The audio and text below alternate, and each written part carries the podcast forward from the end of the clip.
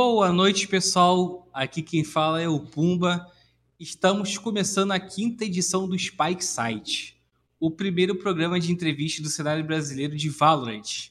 Estamos aqui ao vivo hoje, né, é, na Twitch da Gamers Club Valorant e também lá no YouTube do, da Gamers Club Media. Então, pessoal, a convidada desta noite, ela é multitalentosa, faz muito bem o papel de jogadora, fez, já fez, né, algumas participações excelente também como comentaristas e dá aula é, streamando. E com certeza, né, caso surja qualquer outra coisa, fará com muita excelência. Ela está há mais de cinco anos no cenário de profissional de esporte eletrônico, acumulando conquistas individuais e também coletivas. E hoje, né, com grande honra, recebemos uma das finalistas do Prêmio Esporte Brasil 2020 é, no Valorant, é, recebo com, muita, com muitas palmas ela, Natália Nath Menezes, e que, né, é, ontem estava nos servidores do Valorant aí conquistando o Guild Power Valorant 2. Boa noite, Nath. Como é que você está? Tudo bem? Boa noite, boa noite, Pumba, Pietro, Caco, todo mundo, galera aí que está assistindo. É sempre bom falar de Valorant, né? A gente está vivendo esse joguinho todo dia, bater um papo sobre o jogo é muito bom. Então, Nath, começar aí é, pela o famoso começo, né? Como é que você é, chegou no, no cenário de esportes eletrônicos? Fala aí um pouco sobre como, um pouco também sobre quem é a Nath por trás do, do teclado e do mouse. Cara, é, essa pergunta, assim, sempre que me fazem, ela é até um pouco difícil de responder, porque, sendo bem sincera, é difícil até de lembrar, assim. É, eu lembro que eu comecei jogando CS 1. alguma coisa, é, lá atrás, bem novinha mesmo, nas lan houses e com a galera do prédio, meu irmão, devia ter meus 13, 14 anos. E comecei na lan house jogando CS e gostei muito. A gente já competia lá, time A contra time B da lan house, aquela, aqueles mixes que rolavam, né? Quem, quem é mais os antigos conhece bem. E, cara, começar, começar mesmo foi assim. Só que o lance é que a febre passou, né? De CS da Lan House e tudo a galera foi dissipando, começando a jogar outros jogos, parando de jogar, e eu dei um jeito lá e surgiu a Steam, né? O CS.6 na Steam, que a galera saiu um pouco da Lan House foi tudo jogar no computador, e eu fui no embalo, desde então eu tô aí. Foi CS, já joguei profissionalmente o CS, agora o Valorant, mas no geral já muitos, acho que quase todos os jogos assim nesse, nesse sentido, Fortnite, CS, Valorant, cara, todos os jogos de tiro, Rainbow Six joguei um tempo também. Então, assim, todos esses joguinhos assim de tiro, eu já dei uma brincada e já joguei.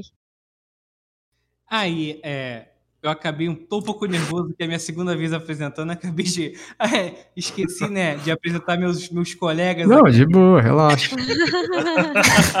Se quiser fazer o programa sozinho aí também, relaxa. Hoje, hoje eu tô aqui com o excelentíssimo Caco Mello, né? Mais uma vez. E a estreia é hoje aí do Pietro, nosso repórter lá do, no Valorant Zone. Então, sintam-se apresentados. e vamos lá, vamos dar continuidade nessa entrevista aí com a Nath. É, Nath, logo, é, já que você contou um pouquinho desse seu início aí, que você gostava de jogar, como que você tornou esse game em profissão? Quando que você entrou para os times? Como que você descobriu, recebeu esses convites? Ah, então, é meio que assim, hoje em dia, acho que dá para ser de uma forma um pouco menos natural, você já começa pensando e se dedicando para isso, mas lá atrás esse cenário meio que não existia, né? Então começou tudo como um hobby mesmo, jogando CS na House, depois online, e aí as coisas vão acontecendo. É, você acaba juntando com os amigos para jogar para jogar em time, aí começa a jogar um campeonato ou outro, e aí começa a aparecer um campeonato, você joga, começa a ir bem, aí entra organizações, o cenário cresce, do nada você está jogando por um time, sendo apoiado e recebendo um salário. Então as coisas vão meio que acontecendo assim, naturalmente, né? Isso lá atrás e na época do CS, como eu comecei no CS. No Valorant já foi um pouco diferente, porque depois de tudo que eu vivi no, no CS, eu entendia, quando eu vi o Valorant nascendo, eu entendi que já tinha um futuro muito grande. E eu já consegui ver que provavelmente teria competitivo, teria um bom investimento, seria um jogo né, que ia bombar do jeito que está acontecendo, né? Então já não dá para dizer que não, já entrei, já migrei para esse jogo aqui porque eu gostei muito, primeiramente, e porque eu já avisava que seria do jeito que está sendo hoje. sabe? Então eu já tinha esse pensamento lá na frente, comecei a jogar desde o beta já esperando o cenário competitivo crescer e estava aí presente desde, desde os primeiros campeonatos, né? Mas, como eu disse, lá atrás é de uma forma bem pouco natural, acho que você não espera muito, começa tudo meio que pela diversão. Você vai juntando com os amigos, surge o campeonato aqui, você joga, as coisas vão acontecendo, né? Mas o Valorant foi um pouquinho diferente. E, ô Nath, até você falou nessa né, parada de diversão, é, como é que foi lá atrás para você, quando você começou a querer ser profissional, como é que foi você falar isso pros seus pais, pros seus amigos, eles te apoiavam, eles é, tinham um pé atrás, até por não ser uma coisa, é, na época ainda muito é, concretizada, como é que foi isso? Cara, é, foi bem difícil. Você falou de amigos e familiares, então, assim, dos dois lados foi, foi um pouco difícil, né? Porque, de novo, lá atrás, assim, ninguém entendia o que era isso, tava todo mundo se deparando com uma coisa muito nova que pouquíssima gente conhecia. Então, cara, com os pais é aquela coisa, né? Você tá em casa 24 horas por dia no PC jogando, você toma aquela pressão, né? Pô, e aí, sabe, não tá estudando, não tá fazendo nada, não vai arrumar um trabalho, não vai ganhar teu dinheiro, as coisas, né? Vão, uhum. você vai sendo cobrado, não tem jeito. Então não foi diferente, assim, apesar de ter chegado a um certo ponto da, da carreira onde eu, eu mostrei, fiz questão de, de, né, de mostrar, de fazer eles entenderem um pouco o que estava acontecendo. Durou, durou uns bons anos aí de, de cobrança, de não entendendo. E com os amigos é aquilo, né? É, tem amigos que vão entender, né, apesar de qualquer coisa, mas tem aqueles que vão acabar naturalmente se afastando, porque você não, não tá mais tão presente, você não pode né, sair, você não pode mais estar tão presente na vida deles porque você tem que estar jogando e treinando, porque vocês sabem que a rotina não é, não é fácil, né? Então, uhum. Mas assim, acho que estar jogando sempre falou um pouco mais alto, sabe? Eu já abri mão de, de muita coisa pra, pra poder estar aqui onde eu tô hoje, com certeza. Ô, é... Pode falar, Pumba. Não, é, o, o Nath, você, né, é um dos, um dos nomes, né, no geral, no, no Valorant que veio do CS, né? Então, é, como é que você avalia essa sua passagem pelo CS, né? Você vestiu a camisa também lá de uma grande organização, que foi a T1, jogou ao lado de outros né, grandes nomes e disputou é, importantes competições por lá. Como é que você avalia a sua trajetória lá no FPS da Valve? Cara, eu acho que foi uma, uma passagem assim, para minha carreira bem importante. Eu cresci muito durante esses anos jogando CS, tanto dentro como fora de jogo. Foi a minha origem, né? Então não dá para dizer que foi qualquer coisa. Mas eu não acho que, eu, que tenha sido uma passagem muito de grande sucesso, se assim a gente pode dizer, né? Eu tive num time que ficou ali por acho que um ano e pouco, talvez, brigando pelo ti, por títulos, né? Cheguei a ganhar um ou dois ali, mas eu nunca tive na posição que eu tô hoje na Game Landers, por exemplo, de realmente estar disputando e ganhando campeonatos e ali no topo brigando. Eu sempre entrava nos jogos, principalmente como underdog. Então, assim, durante a carreira cheguei a, a, ter alguns MVPs, algumas boas performances, mas no geral eu sinto que não foi como eu gostaria que tivesse sido, sabe? Eu sinto que dava para ter para ter sido um pouco mais. Deixei a desejar em alguns pontos, como, como time, como jogador e tal. Mas não me arrependo de nada, cara. Foi, assim, o jogo que me trouxe até aqui. E tudo que eu passei durante esses anos no CS foram muito importantes, como eu disse, para eu estar aqui onde eu tô hoje, né? Então, com certeza, eu poderia ter tido muito mais sucesso e muito mais vitórias, né? Mas, mas cara, foi. Não me arrependo de nada, não, com certeza. É, Nath, logo você teve um período de inatividade, né? Logo depois que você deixou o CS, você foi Sim. arrumar um emprego tradicional, né? Por assim dizer. É, como que foi esse período para você, é, afastada do jogo, mas ao mesmo tempo é, observando, né? Porque você falou que, tipo assim, quando você viu que o Valorant ia vir, você logo já, já entrou de cara nele, se dedicou. Então, como que foi é. esse período afastado ali para você? Então, de novo, acho que foi um, um pouco natural, assim, eu tava, assim, depois de um ano e pouco de Team One, eu já não tava mais tão feliz com, com a rotina e com, com aquilo ali que eu tava vivendo, sabe? De estar. Tá... O CS acho que já tinha perdido um pouco da graça para mim. Então chegou o momento de eu sentir que, que eu precisava dar um passo para trás nesse sentido, sabe? E não é como se eu tivesse arrumado um emprego nesse momento. Eu já, na verdade, já trabalhava, fazia as duas coisas, né? Então, eu trabalhava durante o dia, fazia faculdade ainda, então na faculdade de manhã, trabalhava meio período, né, durante a tarde, chegava em casa tipo 8 da noite e tinha treino até meia-noite, uma da manhã. Então, essa foi a minha rotina por, por bastante tempo.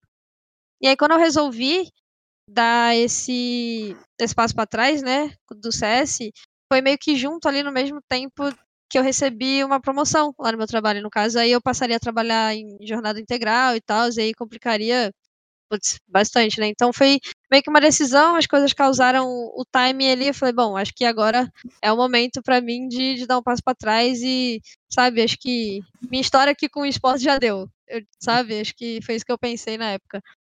Mas aí agora, cara, eu fiquei acho que um ano e pouco também, né? Só trabalhando sem, sem jogar profissionalmente, né? Sem estar ativa nesse, no meio como jogadora. Mas aí também, de novo, causou que, infelizmente, veio uma pandemia, todo mundo ficou mais em casa, né? Então, no, no esquema de home office ali, eu vi o jogo, então, cara, basicamente assim, 100% das minhas horas livres depois que lançou o Valorant era jogando, assim, eu eu já tinha isso meio que no sangue, né? Só tinha deixado um pouquinho adormecido ali. E, cara, quando eu comecei a jogar e gostei, peguei gosto, eu já pensei, cara, isso aqui não vai prestar. Ou isso aqui vai dar muito bom, ou vai me atrasar na minha carreira profissional aqui, porque, cara, eu não, não vou conseguir. É uma coisa que eu gosto muito. E eu já tinha isso na mente, sabe? Aí eu comecei a jogar, a jogar, até que, mano, me apaixonei pelo jogo, tava jogando muito, muito tempo. E sentia, como eu disse, que, que esse jogo tinha um futuro. E aí foi quando eu senti que era hora de, de voltar, sabe? E, é mais ou menos assim. Hum. E até você falou, né, que como esse home office, acho que também, na minha opinião, acho que isso é, diminui um pouco a, a, o cansaço para você dividir o tempo. Mas como é que como é que foi para você, que você até, uma entrevista que a gente fez para Força das Minas, né, para um especial, você falou que foi uma decisão difícil largar o seu emprego. Como é que, quando é que foi que você teve esse start para largar e, e quando, quando, você conheceu as meninas e você falou, ó, a gente pode conseguir seguir um caminho, seguir até pelo apoio da Riot, né, que, que acho que foi um, um dos motivos para você fazer essa migração de vez. Conte um pouco essa, esse bastidor, assim. Então, pelo contrário, assim, no momento que eu tomei essa decisão, eu não tinha nada concreto, eu não tinha nem time, nem a Riot tinha decidido nada. Então, assim, foi antes disso tudo, sabe? É, quando essas notícias vinham, né, tanto da Riot quanto as coisas dando certo, tanto como o Caster lá mais um pouco atrás, né, e depois como com o time, cara, foi só mais uma afirmação da, da que a minha decisão tinha sido certa, mas, cara, não, quando eu tomei a decisão de realmente migrar pro, pro Valorant de novo, isso não tinha nada, não tinha nada certo. Foi mais. Como eu falei, eu comecei a jogar muito jogo, vi que tinha futuro. E, como eu disse, estava adormecido só, né, esse lance do esportes em mim. E eu falei, cara, eu acho que isso aqui vai ter futuro e eu vou me jogar de vez, sabe? É meio que a última tentativa, sabe? Eu falei, cara, isso daqui eu acho que tem futuro e eu vou, vou me dedicar de novo. E eu vou fazer dar certo, sabe? Eu vou me dedicar 100% para isso aqui. E, cara, se não der certo, eu sei que eu tentei de tudo, sabe? Eu sei que eu dei o melhor de mim e eu acho que dá para dar mais uma chance. E foi mais ou menos isso que eu pensei. E foi uma decisão muito difícil, porque assim, eu tinha uma, um emprego super estável, é, tanto financeiramente quanto pelo fato de ser um emprego numa área que eu gosto muito, que era TI, que foi a área que eu estudei e tudo. Então, assim, eu tinha um emprego muito estável. E você largar, assim, tudo para você vir para o Valorant, não tinha nada definido, um cenário super novo que era muito incerto. Nunca é fácil, né? Então, assim, eu já tinha algumas dependências assim financeiras que eu tinha a preocupação de, de conseguir manter. Então, quando eu tomei essa decisão de largar tudo para tentar isso, assim, apostando que daria certo, tanto para minha carreira quanto financeiramente, que não dá para deixar esquisito do, do, financeiro de lado, né? A gente precisa uhum. disso. Foi uma decisão bem difícil, mas como eu disse, chegou a decisão da Riot, o Game Changers, os campeonatos independentes e, e times e tudo investindo e o cenário crescendo, só afirmou que, para mim, que a minha decisão foi, foi acertada, sabe? E eu fiquei muito feliz com isso.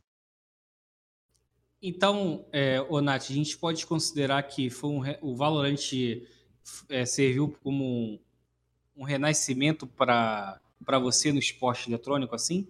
Cara, com, com toda certeza. Como eu disse, para mim eu já, já tinha entendido que pra Nath, assim, eu já tinha vivido o que eu tinha para viver no esporte no CS, sabe? Eu era um, um, pouco frustrada com a carreira que eu tive lá, porque eu com certeza gostaria de ter ganho mais campeonatos e tudo, mas eu tava de certa forma satisfeita com o que eu tinha vivido com o esporte, sabe? Para mim aquilo já tinha dado e tava bom. Mas aí quando veio Valorant, isso tudo foi acontecendo, uma coisa atrás da outra e muito rápido comecei desde o beta a jogar, depois a fazer participações como analista e comentarista e tudo. E foi dando certo, cara. E eu nasci, né? Como você disse, dentro do, dos esportes. E foi, foi muito importante para mim a, a vinda do Valorant, com certeza. Hoje posso dizer que eu me reencontrei aqui, sabe? Sou muito feliz fazendo isso que eu faço.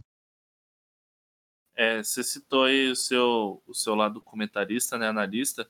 É, como que surgiu esse convite ali como que você abraçou ele? Porque você mandou super bem, eu estava assistindo as partidas, você pô, foi liso nos comentários.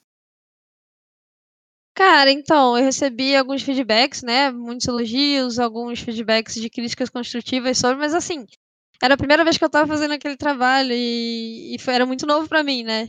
Então, com certeza, ter, teria muito a melhorar, né? Se, se eu estivesse ainda seguindo por, por, esse caminho, mas, cara, foi uma experiência incrível, assim. Foi, foi acontecendo, cara, uma coisa muito atrás da outra, assim. É, na verdade, tudo começou com o Nicolino fazendo um post no Twitter, porque ele ia fazer um watch party de um campeonato europeu de Valorant. E aí ele falou, cara, marquem aqui pessoas que entendem de Valorant e tal, pra eu convidar não sei o quê. E, cara, foi uma chuva de marcação em mim, saca? tipo, foi, eu até me surpreendi, um monte de gente me marcando e tal. E eu já conhecia o Nicolino do CS, assim, a gente teve pouquíssimo contato, mas, tipo assim, o meu nome ele conhecia, sabe? Ele já tinha me narrado no CS e tudo. Então, acho que isso deu, deu um, uma trigada nele ali. E ele falou, pô, vou chamar ela. E aí foi nesse. Eu aceitei o convite, fui pra Hot Party com ele, a gente começou a conversar muito sobre o jogo. E depois que acabou o primeiro dia, ele veio no, no meu DM e falou: Cara, você mandou super bem, adorei, tipo, os comentários que tu fez, foi muito divertido e tal, não sei o quê. Cola aí amanhã e tal. E aí começou assim, basicamente, cara. Aí depois desse teve um Party, acho que de Campeonato Brasileiro, lá atrás, dos primeiros que o. O Qualify do First Strike, alguma coisa assim, se eu não me engano. Que o Tichinha foi fazer um Party, ele me chamou também. E aí eu fui, e foi assim, cara, mais esses hot parties aí da galera que me viu no Nicolino primeiro, né? Ele foi o primeiro que me chamou e a galera me assistiu lá nele. E aí a galera ia comentando meu nome, não sei o que, e acabou que foi acontecendo. E até que surgiu uma indicação para fazer um jogo daquele GC Masters, né? Do primeiro. E aí eu fiz aquele primeiro jogo. E porque assim, era meio que um teste, sabe? Porque eu ia fazer um jogo, ninguém conhecia ainda o meu trabalho num campeonato oficial, né? Era, era mais hot party mesmo. E aí eu fiz um jogo lá, recebi feedbacks ótimos, e aí convite para fazer mais duas MD3, se eu não me engano. E aí foi quando, quando eu fui, fiz aquele campeonato, mas daí as coisas foram indo por outro caminho, né? Nesse meio tempo, eu já tava jogando em time, ganhei meu primeiro campeonato com a Fake do Fake na época, que hoje era basicamente a base da VKS. E aí as coisas foram enviesando por outro caminho, do, como pro player, né? Então aí eu fui deixando um pouco de lado isso, porque assim, eu ainda acho que a minha paixão é jogar mesmo, é ser pro player. E, mas assim, é estar envolvida no jogo, de certa forma, mas acho que ainda, ainda tem o caminho a trilhar como pro player, sabe? Então acabou que, de certa forma, eu fui deixando um pouco de lado para treinar com as meninas, para tá, estar jogando os campeonatos, né? E não mais comentando e tal. E foi assim que, que aconteceu. Eu lembro dessa época de você comentarista que antes do Ultimate, né? Foi um, não foi, o Nath? Foi, foi. Antes, então, antes do Ultimate teve um Spike Plant, né? Que era a sua, a sua primeira participação de Spike Plant junto com o BZK. Uhum. Também, ele também ia fazer Ultimate. Aí a gente tava trocando ideia aqui no eu cheguei pro, eu acho que eu cheguei pro BZK, pô, cara, você tá sabendo que é um teste? Nossa, cara, ainda bem que você não fez comigo. muito nervoso. Imagina. Coitado, cara, não faz com ele não, vai matar ele do coração. Se fosse comigo, eu ia morrer, cara. Ele ficou muito nervoso ele um teste. Aí eu é um teste para você. Não, mas você já tava, você já tava no Voice. É um teste pra você pra Nath pro, pro Ultimate amanhã. Nossa, ficou... eu tava, eu não lembro. eu tava, tava, tava o Carbo, tava, é, tava eu, você, o Carbo e o BZK. Ele ficou muito nervoso. Nossa senhora, ainda bem, acho que eu não devia ter escutado direito alguma coisa, porque senão também ia ficar. E, Nath, você até falou dessa sua passagem como comentarista. É, é tá uma curiosidade. É, você, essa, essa, essa função nova para você, reflete em alguma coisa no seu jogo, na sua comunicação dentro do, do servidor? Como é que você enxerga isso? Tem, tem algum reflexo? Cara, não sei dizer, assim, eu acho que é como eu costumo falar, tudo que esteja envolvido com o jogo, né, desde assistir, é, cara, você ficar lá no off, enfim, qualquer coisa que esteja relacionada ao jogo sempre vai te trazer algum benefício quando você tá dentro do jogo, né? Então, cara, realmente, assim, nunca tinha parado para pensar se aquela experiência como analista ali estaria me trazendo algum benefício, mas pensando cara, eu acho que sim. Porque querendo ou não, você tá ali tendo que assistir o jogo com muita atenção, sabe? Você tá vendo todos os detalhes. Às vezes eu tô aqui, tipo, vendo alguma voz, vendo alguma coisa, como não tem esse compromisso de eu estar tá ali, tipo, tendo que ter muita atenção, talvez eu deixe passar algum detalhe ou outro que eu podia ter reparado numa voz de alguma coisa, mas você ali, ao vivo, tendo que analisar o round inteiro e com muita atenção, acho que, cara, com certeza deve ter refletido em alguns benefícios para mim dentro do jogo, sim, cara. É, agora, voltando ao seu, a você jogadora, Nath, é, como que você ajudou na formação do time lá, no seu primeiro time, né, que foi o Fake dos Fakes, vocês chegaram a ganhar um campeonato, como que você conheceu as meninas ali? É, tirando a Isa, né? Que já sabe como é que você conhece ela. como é que foi formar esse time com as outras meninas lá? Cara, então. É, basicamente tinha um campeonato já rolado, que eu tinha jogado, inclusive, com a Dyke. Lá atrás, antes de ir pra Number Six, eu joguei um campeonato com a Dyke que eu encontrei na Ranked eu vi, tipo, ela na rank ele jogando bem, aí ela era amiga da Misha, eu falei, a Misha eu conhecia do CS, eu falei, cara, tem esse campeonato aqui, é, vamos jogar. Aí jogou eu, Michi, Isa e a Aninha Triste, na época. Cara, um dos primeiros campeonatos lá atrás. E aí, nisso eu tinha conhecido a Isa jogando na Ranked, conheci ela de mais tempo, mas a gente acabou se encontrando numa Ranked, eu falei, cara, ela joga muito, e eu não tô com time pros campeonatos, ela vai estar no meu time aqui pros, pros próximos. E aí começou eu, ela, aí teve primeiro esse time. E aí pro próximo campeonato esse time já não ia rolar, porque já tinham montado a Number Six e tal. E aí eu tava pensando em algumas meninas que eu andava jogando, que eu já conhecia, principalmente do CS, né? Que eu já andava jogando Ranked, jogando aqui no, no Valorant mesmo, que era a Mizzy, principalmente a Mizzy, que eu conhecia mais. Aí eu falei, Mizzy, eu tô aqui, vamos jogar esse campeonato e tal, você tem gente para chamar? Aí cara, começou eu, Mizzy, e aí a Isa, e aí a Mizzy acabou chamando a Hannah e a Luísa. E aí a gente se, se juntou nós cinco pra jogar literalmente como um fake aquele campeonato. E entramos, assim, dando o nosso melhor e acabou que a gente conseguiu ganhar, né? Mas foi basicamente assim, a Mizzy eu conhecia do CS, a Hannah conhecia de nome do CS também, mas assim, não tinha muito contato, acabou que a Mizzy fez a ponte, né? Eu chamei a Mizzy, a Mizzy chamou as outras duas. E o, Ô, Nath, você acredita que o, o título daquela Rivals, né, foi o, é, o, o aviso, né, para você que, pô, eu tô seguindo o caminho certo, porque, né, você falou que a equipe era, era nova, né, era recente, era uma equipe montada assim, um chama aqui, chama ali, e vocês enfrentaram o time que era a sensação na época, né, que era a meta, que era até suas algumas das suas colegas hoje Sim. que já tinham vencido os campeonatos anteriores ou até chegam na final. Foi o aviso que vocês, você estava seguindo o caminho certo ao apostar no Valorant? Cara, com certeza, né? Porque assim, você jogar uma uma ranked é muito diferente de um campeonato, né? Então assim, eu tava no beta, tava jogando bem a Junk, eles estavam postando aqueles vídeos, videozinhos de Reis lá que, que bombaram bastante lá no começo e tal. Então, assim, eu sabia que eu tava indo bem no jogo, mas aquele campeonato foi, assim, o primeiro parâmetro que eu tive de realmente como eu tava em relação ao nível competitivo naquele, naquele momento, sabe? Então, foi a primeira oportunidade que eu tive, tanto de métrica para mim, do tipo assim, cara, tô jogando bem, mas ainda falta. Então, não, tô jogando bem, tô, tô no nível bom, sabe? Então, cara, ter chegou naquele campeonato como um fake, com aquele time que a gente tinha montado assim em cima da hora, e conseguir ganhar das meninas que, pô, estavam aí ganhando os campeonatos, chegando nas finais, foi com certeza, assim, uma, uma resposta muito, muito boa para isso, assim. É, e acho que outra resposta rápida que você teve para esse seu bom desempenho foi a entrada na Vikings, né? Que foi. Acho que não teve nenhuma semana depois de vocês conquistaram esse torneio. É, como que foi esse convite, entendeu? E se você esperava já receber um contato de uma org tão rápido assim? Então, eu meio que esperava, porque já tinha algumas orgs meio que sondando, sabe? Vindo conversar, é, para entender como é que tava o cenário, se tinha interesse, esse, esse tipo de coisa. Então eu sabia que cedo ou tarde isso ia acontecer. Mas eu só não sabia que tão rápido. Porque acabou aquele campeonato, se não me engano, no dia seguinte, o Kaique, dono da VKS lá, o CEO da VKS, me mandou uma DM no Twitter falando, cara, a gente pode trocar uma ideia, não sei o que, eu tenho interesse em contratar sua line, vamos alinhar a expectativa aqui, se, se bate, se não bate, vamos, vamos ter um papo. Aí eu falei, ué, vamos, né? Aí levei as meninas lá e foi assim que começou a, a conversa. E outra coisa legal que, que a gente pode citar, né, o, o Nath, sobre a sua carreira foi. Você falou aí do, dos vídeos, né? Que a gente teve até um, um promo né, lá no Valorant Zone, que se não me engano você apareceu duas vezes, né?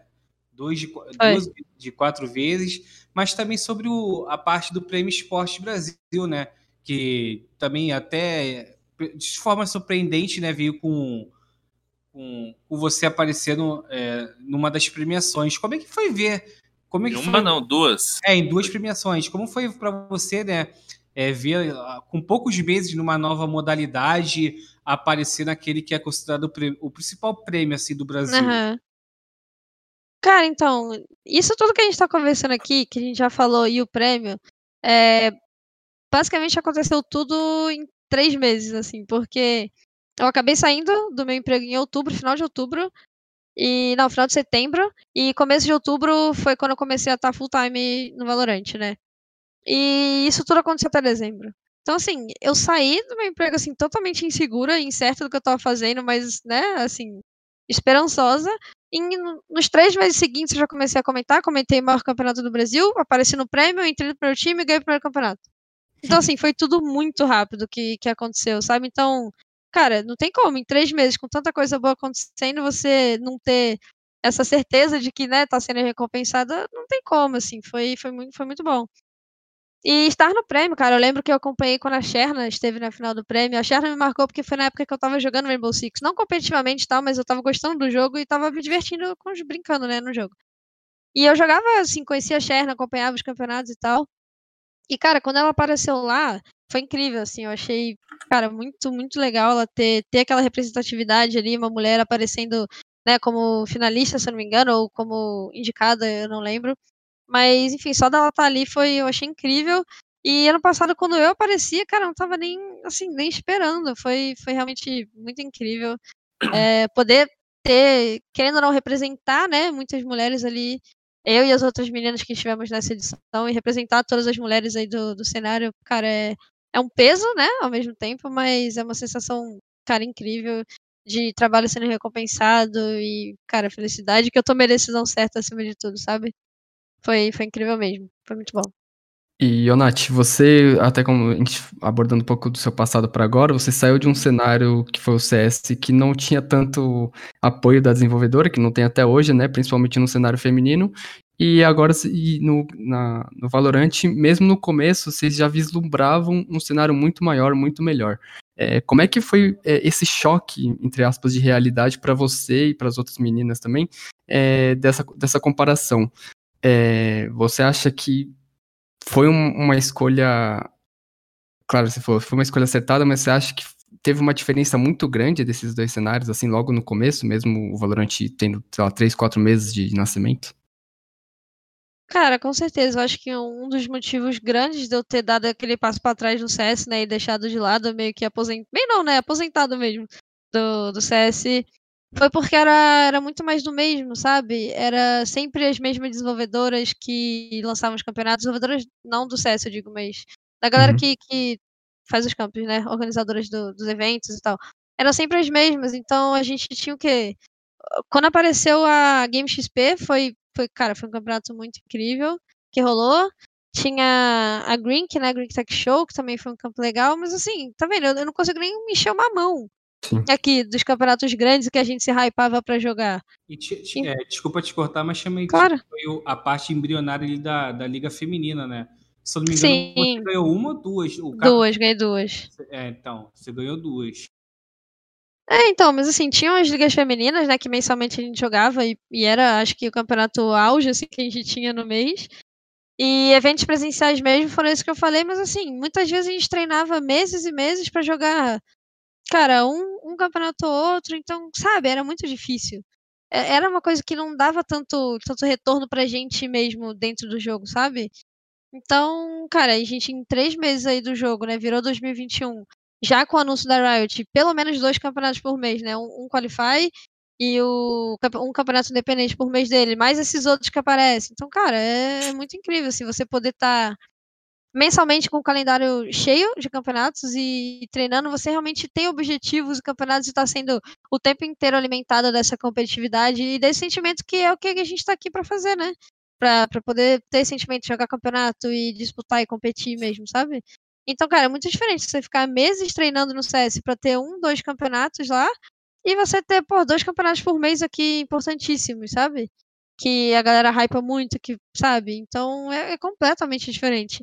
E não dá, como você perguntou, né, da Riot, o apoio deles, eu tenho certeza absoluta que é, isso só tá acontecendo por conta deles, sabe? Então não tem como não dar essa, essa moral e esse crédito pra, pra Riot, que enxergou o cenário feminino e um circuito exclusivo pra gente, cara. É, é muito, é muito, muito maneiro mesmo isso. A gente não tinha isso no CS nem perto, tinha a Gamers Club, né, dava essa liga feminina e promovia a liga feminina mensal, mas a Riot investir esse, esse tanto de dinheiro para dois campeonatos mensais aqui pra gente é outro patamar. ô, ô, ô, Nath, lá no, no Prêmio Esporte Brasil, né? Você apareceu, você até chegou na parte da, do, da, do, da final ali, né? Uhum. Da, como atleta de outras modalidades e atleta revelação. Você acreditou em algum momento ali que poderia ter levado um troféuzinho assim? E teve até aquela. Até puxando mais duas perguntas e uma, né? Uhum teve aquela discussão ali que é, você e o MW perderam pro, pro menino da NTZ, que teve até, infelizmente, umas mensagens de hate e tal. Como é que você viu isso? Cara, assim, na verdade, como eu disse, eu não esperava nem estar tá ali, muito menos ganhar. Então, cara, só de eu ter sido finalista, eu já tava muito, muito, muito feliz, de verdade. E, cara, sobre ter perdido pro Slooper, cara, eu, eu, eu sou fã. Realmente, antes do prêmio e tal, eu sou fã do Slooper, acompanho a live dele, sabe? E eu achei ele incrível. Ele joga TFT e ficou em terceiro no último Mundial que teve. Então, cara, ele é o terceiro melhor do mundo. Assim, o MW, por ter sido, por ser um cenário muito novo, a gente não, não consegue medir ele lá fora. Cara, todo mundo aqui, eu acho que ninguém que joga e conhece Valorant não vai dizer que o MW tem chance de ser o melhor do mundo hoje. Ninguém vai dizer, mas assim, o Sloop é um cara que já tá no TFT tem bastante tempo, já jogou vários mundiais, chegou em terceiro no último mundial, então assim, cara, poderia ter levado um dos dois, sinceramente. Acho que não seria errado, né? Entre bastante aspas, não seria errado. Então, cara, o Slooper ter ganho pra mim não foi nenhum problema, não foi nada injusto ou errado. Assim como o CMW ganhar também não seria, porque são duas pessoas incríveis em dois jogos diferentes. Então é muito difícil também você medir, né? Além disso, né? Tem esse ponto ainda. Então, Pra mim, acho que o hate ali foi completamente desnecessário. Não teve nada. Mas se eu esperava ganhar, eu acredito que não. Porque nas duas categorias, uma tava com a MW com o Slooper e na outra tava, acho que eu não lembro, acho que era o MW também tava? Eu não lembro. Era o Mas Cauã, tinha... SS, era, era o Cauã, É, sim. Free Fire. e o Ban- o Flamengo. Isso, o bancário do Flamengo. Cara, o Cauã, o cara foi simplesmente campeão e MVP da maior liga de Free Fire.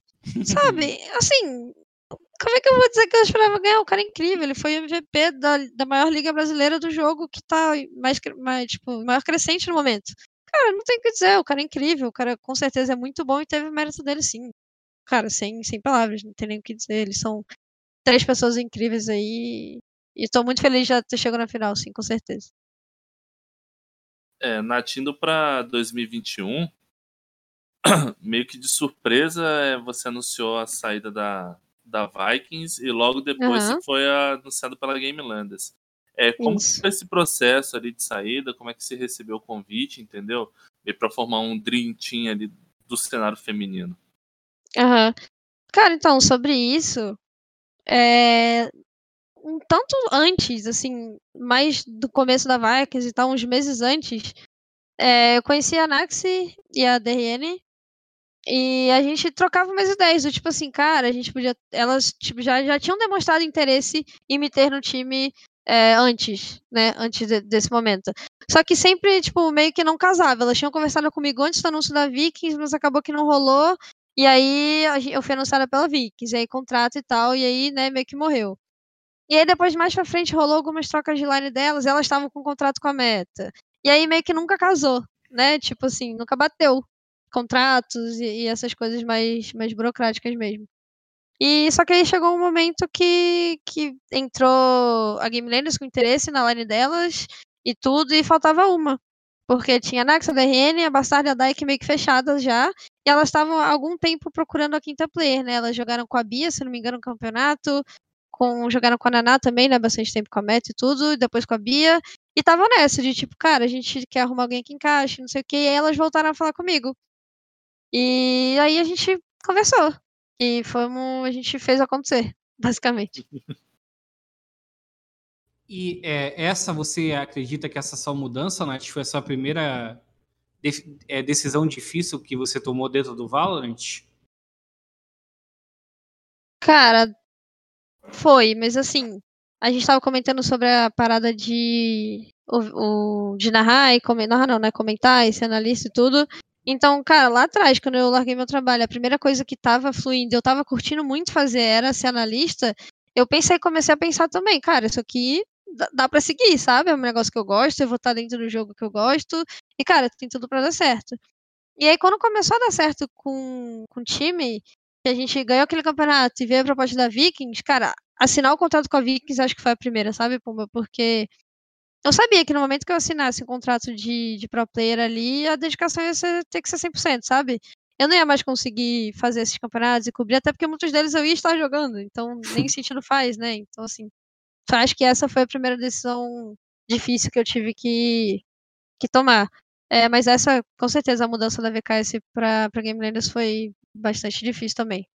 E, Onat, é, até falando dessa mudança ainda, é, o nome Game Landers, além das meninas, que são muito talentosas, foi uma coisa que atraiu você, porque no masculino eles estavam dominando o cenário, né, naquela época, e, e, no feminino já ia entrar com tudo. Então, o nome já foi consolidado a Game foi uma coisa que atraiu você, encheu seus olhos também? Cara, com certeza. Não dá pra dizer que não, né? Game Landers é, pô, uma puta org com bastante nome no cenário misto e tal. Mas, assim, nome por nome não, não enche tantos olhos, né? Tipo, eles conseguiram acertar uma line, apostaram nas pessoas certas, em caras muito bons, estão ganhando tudo. Até aí você vendo de fora isso, né? Querendo ou não. Então, assim, uhum. pô, enche bastante os olhos, com certeza. Mas você realmente poder ter o contato com eles e ver a forma que eles trabalham, foi aí que realmente eu tive a certeza que eu tava tomando a decisão certa, sabe? Porque, cara, desde a da primeira conversa que eu tive com eles, eu lidei com um profissionalismo que, sinceramente, eu não, não via acontecer e nunca tinha vivenciado desde o CS, nem organizações grandes que eu passei no CS, sabe? Então, cara, desde a primeira vez que a gente fez uma call com, com a galera da Game Landers e eles, sabe, trouxeram a proposta e a forma de conversar e a forma de lidar com tudo isso, cara, aquilo ali, sim, sabe, me encheu os olhos, porque foi um negócio que, cara, o profissionalismo com que eles lidaram com tudo foi cara, incrível, assim. Pelo menos para mim, eu nunca tinha lidado com algo assim, sabe? Então, acho que se for para falar de algo que encheu os olhos e tal, nessa decisão de mudar de organização, foi o primeiro contato com eles, sabe? Uhum. Para entender e enxergar o profissionalismo que, que eles têm e trabalham dentro como, de Game Learners como organização mesmo, né? E no quesito pressão, Nath, é, assim, você, como o Pedro falou, ia passar a representar, né, a org que foi a mais vitoriosa assim, nos primeiros seis meses do Valorant.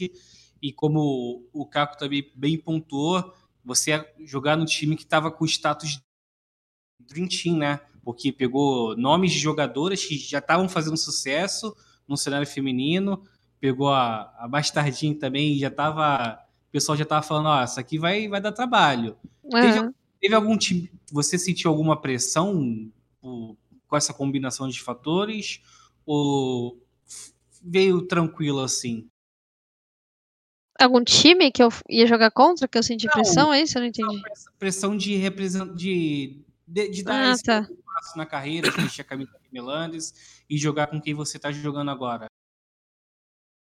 Ah, eu acho que muda um pouco de figura, né? Quando eu tava na VKS, apesar de ter ganho um campeonato ali, eu sabia que não, não continuaria sendo assim. Porque a gente era um fake e tudo. E depois eu entrei na VKS, a gente começou a treinar muito e a gente vinha tendo alguns resultados bons, mas não, não tava assim, ganhando, né? Digamos assim. Então, cara, quando você sai desse status de, de underdog e vai para um time com, com nomes ah, muito grandes no cenário, tem aquela pressão, né? Mas, cara, eu acho que isso não. Tem o peso, claro, óbvio, de estar tá vestindo a camisa da Game Landers, mas eu acho que isso não reflete dentro do jogo, sabe? Acho que de tantos anos aí, macaca velha de, de esportes aí, jogando campeonato pra caramba, acho que isso já, já passou essa fase, assim. na hora de, de entrar no servidor mesmo, isso. A gente esquece isso um pouco e, e tenta focar lá, mas com certeza, ter representar ali, ter o Game Landers do lado do nickzinho ali é uma responsabilidade dobrada, pelo menos, né? É, logo num dos primeiros campeonatos, vocês chegaram na final contra a NTZ, né? Vocês acabaram perdendo, mas vocês enfrentaram mais umas duas ou três vezes em finais. É, você ali já sentir que vocês seriam o topo do cenário, assim, a equipe a ser batida?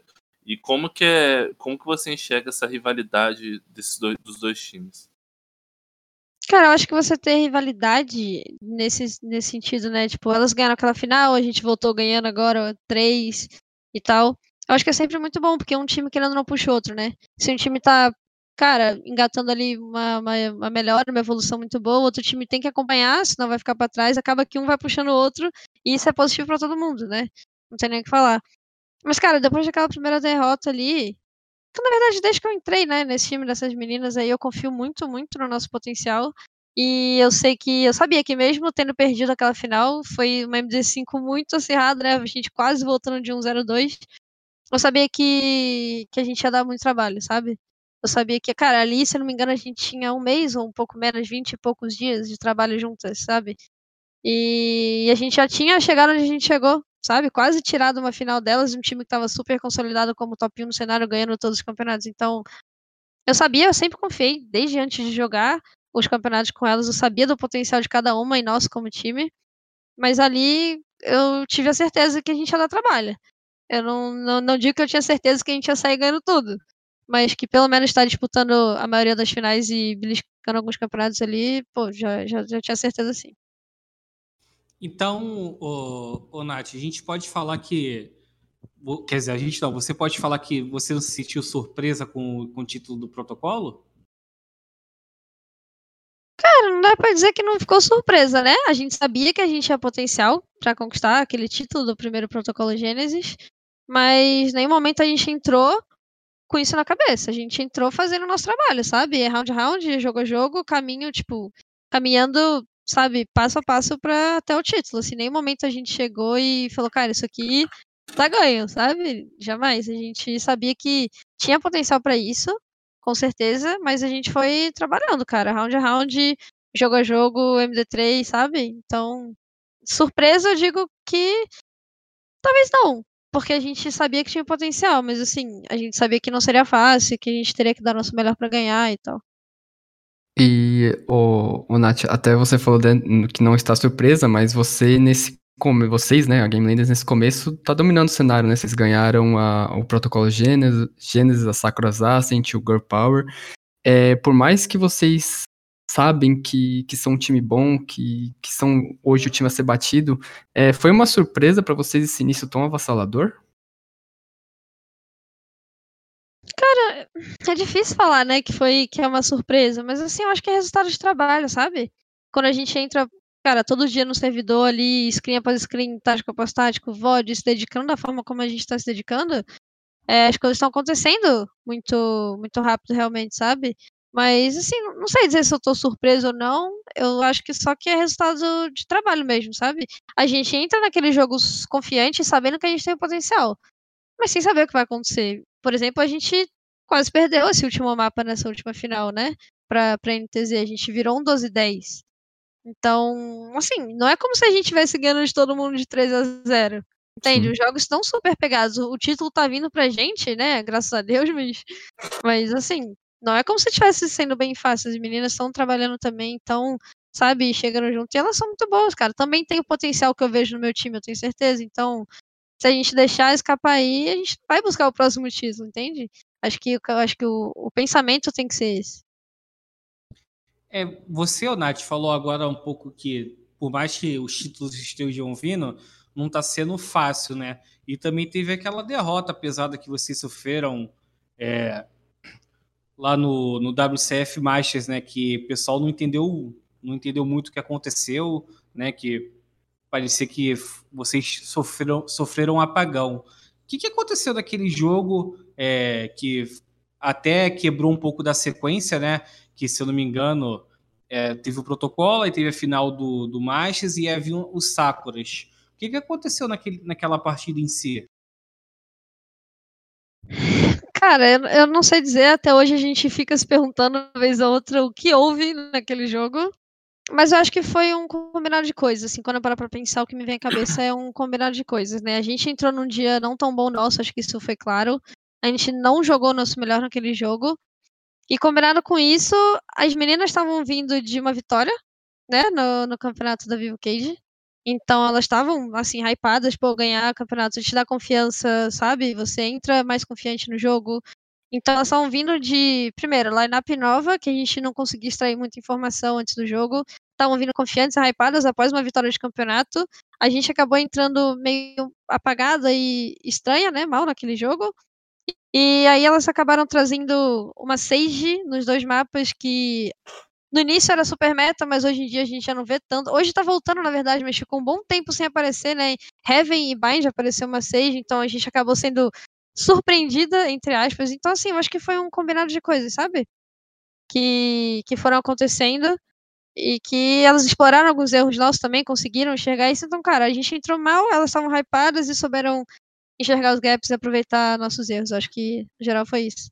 E, Mas logo depois a gente voltou no outro campeonato ganhando de 3 a 0 na mesma bind, né? Então. e é, você falando da Sage também, não só o fator agente, né? Mas também teve o fator Aninha triste, né? Que Com certeza. Na, naquela MD3 ali, ela, ela destruiu. Que eu lembro que até eu, eu comentei lá na redação que, se eu não me engano, ela chegou a matar 53 bonecos naquela MD3. Foi. Que todo mundo é, chegou a, a a elogiar ela no Twitter e tal, né? Foi uma coisa de outro mundo também, né? Ah, o mérito delas e da, da Aninha, com certeza, cara. Naquela MD3 ali, ela tava inspiradíssima e conseguiu abusar muito, né, do, do nosso jogo, achando brechas para pegar kill e, e surpreendendo. Enfim, ela jogou super bem, não, não tem nem o que falar. Foi, foi superior naquela MD3 ali, mas graças a Deus a gente dá a volta por cima.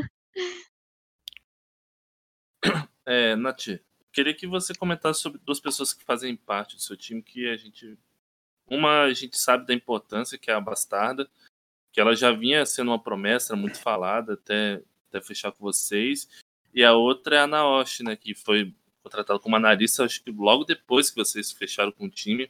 Foi. Queria que você comentasse o papel de cada uma ali e o quanto e tipo assim, qual o valor dela dentro ali do time para vocês? Como que vocês valorizam isso? Cara, a Naoshi não tem nem o que, o que falar muito, assim. Ela foi uma, uma adição incrível e super importante na nossa equipe. Ela faz um trabalho incrível, de verdade, assim, de, de análise tanto interna, né? Às vezes ela dá uns toques sobre, sobre a gente mesmo, nosso jogo, ou individual da gente. E toda vez antes de campeonato, a gente tem as análises que ela prepara sobre os outros times, o que, que a gente pode esperar, estilo de jogo dos outros times, sabe? Então, isso, cara, ajuda muito, né? Você entrar num jogo já sabendo basicamente algumas informações super importantes e pelo menos o básico que ela consegue né, extrair dos outros times já dá uma vantagem pra gente. Então, assim, foi uma, uma adição incrível na nossa equipe e ela, ela é super incrível, assim, ela faz um trabalho muito, muito bom mesmo, é muito importante. Você falou, né, para ressaltar a importância na equipe, ela é muito, muito importante de verdade. E, cara, a Bastarda, assim, todo mundo já sabia do potencial dela, talvez lá no começo ela não tivesse ainda mostrado tanto, mas hoje a gente soltou a coleira da chilena e ela tá aí mostrando todo o potencial dela, sabe? A gente sabe da importância que tem e o estilo de jogo dela é bem bem particular, assim, sabe? Então a gente entende e se adapta àquilo e, e deixa, sabe? Deixa ela jogar. E porque, cara, a gente sabe que ela é muito boa, sabe? Ela, ela tem uma mira muito boa, ela tem um entendimento do jogo muito bom. Então a gente abusa disso, né? Assim, ela é muito boa, não tem nem muito o que falar, não. Ela também é super importante. Ô, Nath, puxando até esse gancho da Bastarda, vocês quase tiveram que jogar sem ela, né? Sem, na Sakura Ascent por causa do regulamento. É, gostaria que você falasse como é que foi para vocês receber essa, essa, essa informação dessa, dessa regra, é, como vocês se sentiram, como é que foi o, o, os momentos, é, vocês ficaram com medo de perder a jogadora ou ter que substituir ela com pouco tempo, né? Então, a gente não chegou a precisar pensar muito nisso, mas acho que substituir nem era uma opção. Eu acho que a gente não ia jogar. Sabe? Uhum. Eu acho que no final das contas, nossa opção seria não jogar o campeonato sem ela, porque para nós não fazia sentido, sabe? Botar uma sexta player, uma, uma outra menina para substituir, pra gente jogar aquele campeonato, sabe? Eu acho que para nós ali na hora não fazia muito sentido. Então a nossa reação quando recebeu foi questionar, né? A gente foi lá na galera do, do campeonato, perguntar, né, o porquê, sabe, se, se tem o, qual o embasamento dessa decisão e tudo. E no mais a gente nem precisa se preocupar muito, para falar a verdade, porque a gente questionou e tudo. E depois o Blur, nosso manager, que entrou em contato com a galera para entender, para perguntar, para saber melhor, e a gente continua nosso trabalho. Até no momento que a gente falou, oh, Blur, vê isso daqui. E a gente vai jogar, vai treinar, vai fazer nosso trabalho. E aí depois ele volta, ó, é isso, isso, isso, então não, ó, a decisão vai ser revista e tal. Então, assim, no fundo a gente nem se preocupou muito. A gente só viu, questionou, mas deixou na mão dele, sabe, de resolver. Então, para nós nem foi muito, muito preocupante não, para ser sincero. Ô, Nath, outro, outro assunto bastante comentado, né? Não tem nem não tem tanto tempo assim, foi a parte do calendário, né? Principalmente para vocês que no mês de março, né? Até pouco tempo atrás, foram é, para algumas equipes foram quatro torneios seguidos, né? Eu até cheguei a comentar é, no, no, na, no, Twitter, né? Que você é, que as equipes não só contando o torneio feminino, mas também a seletiva do, do, da, do VCB ia jogar direto sem descanso. Como é que foi para vocês lidar com, com, esse calendário cheio? Não só disputando os torneios né, femininos, mas também a seletiva para o VCB, que é também é o objetivo de vocês, né? Chegar na elite assim, do, do cenário misto. Com certeza. Cara, esse daí é um assunto meio polêmico, né? Digamos assim, porque, cara, eu, eu, eu sou do seguinte pensamento, cara. Os dois lados têm, têm o seu fundamento, sabe? Eu concordo um pouco com os dois lados. Com quem tá cansado de calendário cheio e tudo, porque realmente isso rola, sabe? Toda semana campeonato, dia sim, dia não. Então, tipo, semana toda teve uma semana lá, se não me engano, foram campeonatos todos os dias. E, cara, é cansativo. Não, não tem o que falar, sabe? Realmente é. E jamais julgaria alguém que tá dizendo, cara, pô, tô cansada, é muito campeonato e tal, porque realmente é. Mas eu, particularmente, cara, enquanto tá tendo calendário, eu, eu quero jogar, sabe? Eu quero jogar campeonato, eu gosto dessa adrenalina, eu gosto de competir. Então, claro, com certeza, o descanso é sim importante, e eu entendo 100% quem, quem tá cansado, quem tá, sabe, entre aspas, reclamando e, e tentando né, pontuar sobre isso de, de, não ter descanso entre campeonatos e tudo, mas para mim não é 100% um problema, sabe? Porque eu gosto, cara. Assim, todos os times precisam de um tempo para se adaptar. Pra treinar, por exemplo, vai ter mapa novo, vai ter agente novo agora. Sabe? E pra você implementar um mapa e um agente novo num, num time, é muito demorado. Então, por exemplo, a questão que você estava falando do VCB, né? Isso realmente eu achei um problema, porque, por exemplo, os times que acabaram se classificando é, para aquela acho que foi para a terceira, segunda fase do, do outro VCB, né? Não tiveram tempo, por exemplo, de treinar Astro, porque na, tinha campeonato domingo e na segunda-feira quem não passou já tinha já tinha a próxima qualificatória. Então, assim, você não ia usar Astro no domingo, mas na segunda já ia poder. Entende? Então, assim, esses times acabaram tendo uma certa desvantagem. Então, nesse ponto, eu acho um ponto crítico, entende? E, mas assim, cara, é, é o calendário, cara. Eu não sei, é por isso que eu digo, é um ponto um pouco polêmico, e, mas assim, a gente vai seguindo o barco, sabe? É cansativo, tem que ter o tempo para você se adaptar com novos agentes, para você ter um descanso. É muito importante, assim, para os atletas e para toda a staff que está por trás, não, não tem que falar. Mas campeonato, campeonato, eu gosto muito de competir, enquanto estiver tendo, eu tô jogando. E, ô, Nath, ainda seguindo é, nesse assunto, né? Na, naquela semana que teve vários campeonatos seguidos, né? Uhum. Você jogando com alguma equipe, né? Ou com alguma adversária assim, sentiu que é, é esse calendário recheado, falta de descanso, falta de treino, possa ter prejudicado o desempenho de alguém que, tipo assim, pô, esse time aqui com descansado não jogaria assim, entendeu? Você senti, algum, em algum momento sentiu isso ou não? Cara, eu não sei te dizer, realmente, assim, sendo bem sincera, eu não, não tô dentro dos outros times, acompanhando a rotina, acompanhando o dia a dia. Eu acredito que possa ter pesado, sim, para outros times, mas inclusive é uma frase do Catraca, salve Catraca. Ele já falou isso algumas vezes. Ele fala, cara, o calendário é cheio, é, é ruim não ter descanso, sim.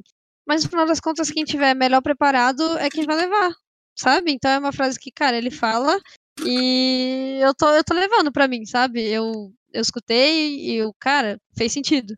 Entende? Então, assim, é, deem, deem espaço entre os campeonatos, com certeza, por favor, é muito importante.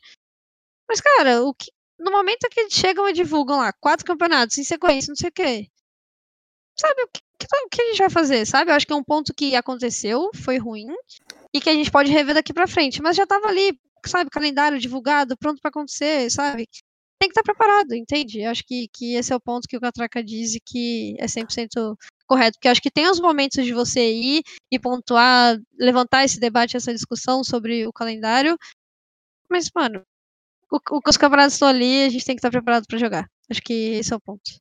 E, Onati, até na questão das Sakuras, antes de você falar um pouco do, da staff, é, como é que é, você vê isso, é, essa, esse trabalho fora, que, que muitas vezes não aparece é, nos holofotes, não aparece para o público? Gostaria que você desse um pouco a sua opinião, que, se, se eles realmente te ajudam, ajudam vocês a só se concentrar no game, que foi uma das coisas que chamou você a atenção nessa, que você nunca tinha visto, né, na Game Landers, que nunca tinha visto em outro cenário, principalmente no CS.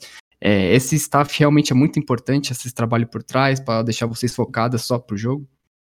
Cara, com certeza, assim, não tem nem o que falar. Acho que todo mundo entende a necessidade e a importância, mas só quem tá podendo vivenciar isso realmente sabe, sabe como, como funciona, porque é realmente muito importante. Eu comentei um pouco sobre a Naoshi, da importância que tem nas análises dela, tanto para melhorar o nosso próprio time, para dar uma visão maior do nosso time, coisas que às vezes a gente não consegue enxergar, sabe? Ela fala assim, pô, é, esse estilo de jogo aqui vocês estão repetindo muito, por exemplo, e contra tal estilo de jogo não funciona muito. Esse tipo de coisa.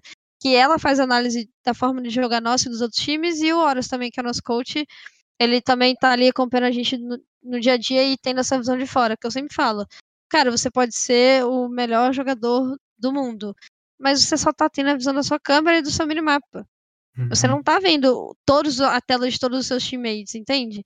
Então você tem um cara ali que ele tá conseguindo olhar o jogo de fora, ele traz muitos insights que muita gente, muitas vezes a gente no jogo não não enxerga e sabe? E tanto dentro do jogo quanto fora do jogo. Às vezes a gente está tendo algumas discussões, né, sobre jogo, sobre comps, etc.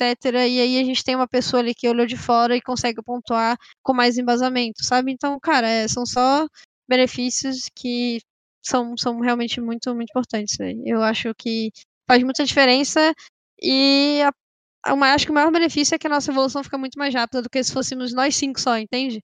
Uhum. Porque a gente ia demorar um pouco mais, um pouco não, bastante tempo para conseguir enxergar algumas coisas que em muito menos tempo eles chegam e pontuam pra gente e falam, ó, é isso daqui, acho que pode ser assim, assim, assim, e a gente acaba evoluindo muito mais rápido. É, Nath, você fez bastante elogio para Riot algumas respostas atrás sobre o cenário feminino, sobre a valorização.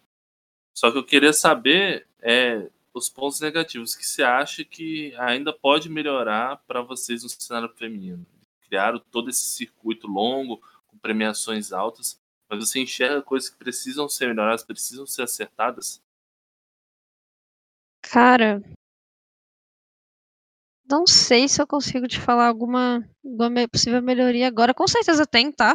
Isso não tem nem discussão. Com certeza sempre tem algo para melhorar e algo que possa ser implementado. Mas, cara, hoje em dia eu vejo que. Acho que pelo tempo que tem, eu acho que tá muito bom, sabe? Porque talvez assim, pro ano que vem, eles pensarem em algo diferente e tal, beleza, seja viável, mas pelo tempo que a gente teve até agora, sabe, poucos meses de jogo, o que eles trouxeram pra gente foi incrível, assim. Coisas que podem ser melhoradas, cara, acho que eu não sei te dizer, de verdade. Não consigo pensar agora, não, não pensei nisso antes. é, isso é bom, né? É, acho que sim. É. Ô, Nath, é, voltando um pouco agora sobre o papo é, de Game Lands, né? Mas uhum. a sua equipe, é, nós tivemos por volta de cinco, cinco, é, cinco campeonatos até o momento, né? E a, hoje, né, é, a Game Landers é a equipe que tem mais título no cenário feminino, né, nesse ano. É, você, você já falou um pouco de top 1, top 2, mas você acredita que você vê hoje a sua equipe como a equipe a ser batida no cenário feminino? Cara, eu acredito que pelos resultados, sim. É, a Game Landers foi a equipe a ser batida nos primeiros meses, é, incontestavelmente, elas estavam ali no, no topo. E a gente acabou, fomos trabalhando, chegamos na final, perdemos e agora a gente conseguiu bater, assim. Mas é o que eu falo, ontem mesmo foi um jogo pegadíssimo, sabe? Foi. Então, assim, elas sentiram as derrotas e estão trabalhando muito mais, imagino, sabe? Estão, cara, indo atrás. E se a gente der mole, elas vão, vão conseguir tirar uma vitória da gente, sabe? Então, assim, talvez, assim, pelos resultados, né? Assim, friamente olhando os resultados, eu acredito que sim. Dá para responder que sim, somos o time a ser batido agora. Mas não é como se os outros times não tivessem preparado, sabe? A gente tem plena consciência disso. É, outra coisa que, é, falando sobre a sua equipe ainda, é, nós, né, sempre no esporte eletrônico falamos de eras, né? Por exemplo, uhum. no feminino tivemos a era da Fúria feminina, aí no Valor tivemos a própria era da Game Landers, né, no misto, uhum. da 2 e vocês agora têm a oportunidade de conquistar o quarto torneio assim seguido, né, que vai começar o protocolo Gênesis. É, vocês, vocês acham que vocês caminham para uma era da Game Landers feminina é, no, cenário, no cenário feminino? Cara, acho que a gente nem pensa muito nisso, né? Como eu falei, a gente trabalha campeonato campeonato, mapa mapa, passo por passo, sabe? Então, cara, se a gente chegar no próximo protocolo Gênesis e trouxer a vitória, vai ser incrível. Mas eu acho que a gente não trabalha pensando muito nisso, sabe? Em era, em conquistar 20 títulos seguidos ou algo assim. A gente, cara, vai pensando em evoluir a cada dia, sabe? E os resultados, eles vêm meio que como consequência desse, desse trabalho. Não adianta você querer pular etapas e e querer resultados muito rápidos e tal. Acho que tudo vem de uma construção, sabe? Do, do que a gente. Do nosso trabalho mesmo. A gente está construindo, está evoluindo passo a passo. A gente já bateu na trave aí do VCB duas vezes e no próximo, se tudo der certo, a gente vai, vai passar. Então, cara, eu acho que é passo por passo, sabe? Eu quero, a gente quer muito. Se, se, se a consequência desse nosso trabalho for uma era aí de 57 títulos seguidos, cara, que incrível, sabe? Que o nosso trabalho está sendo recompensado por tanto tempo. Que a gente sabe que é muito difícil, né? É, no CS, por exemplo, a Astralis ficou aí alguns anos ganhando tudo, tudo, e uma hora cai. É muito difícil uhum. você se manter no topo por muito tempo. E se a gente conseguir fazer isso, é sinal que a gente tá, tá, tá no caminho certo, né?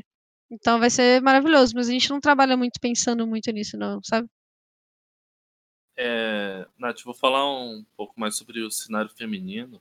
É, uhum. Como é que você está enxergando o desenvolvimento do cenário com atrás de novas orgs. Você citou que, que as minhas que vieram de vocês viraram a Cade, tem a Van entrando no cenário, a, Jagu é, a Jaguares, a Number Six renovou a, a line-up dela. É, e, tipo assim, o surgimento de novas jogadoras. Como é que você está vendo esse desenvolvimento? Cara, eu tô, tô muito feliz com a forma como o cenário feminino nesse quesito está caminhando, sabe? Porque desde antes, lá no começo, a gente. Cara, eu vi um número de meninas jogando incrível, assim. Eu, eu startava uma ranked, cara, era, direto tinha meninas no meu time, eu caía com meninas. E, cara, eu achei incrível. E aí a gente criou um grupo lá atrás, foi até a Mizzy, quando a gente tava antes, no fake do fake lá atrás. Ela teve uma ideia de criar um grupo só das meninas que, que jogam e tal no WhatsApp. E aí, cara, começou a brotar muita menina, muita, muita, muita. Eu falei, cara, que incrível, tem muita menina jogando esse jogo, sabe?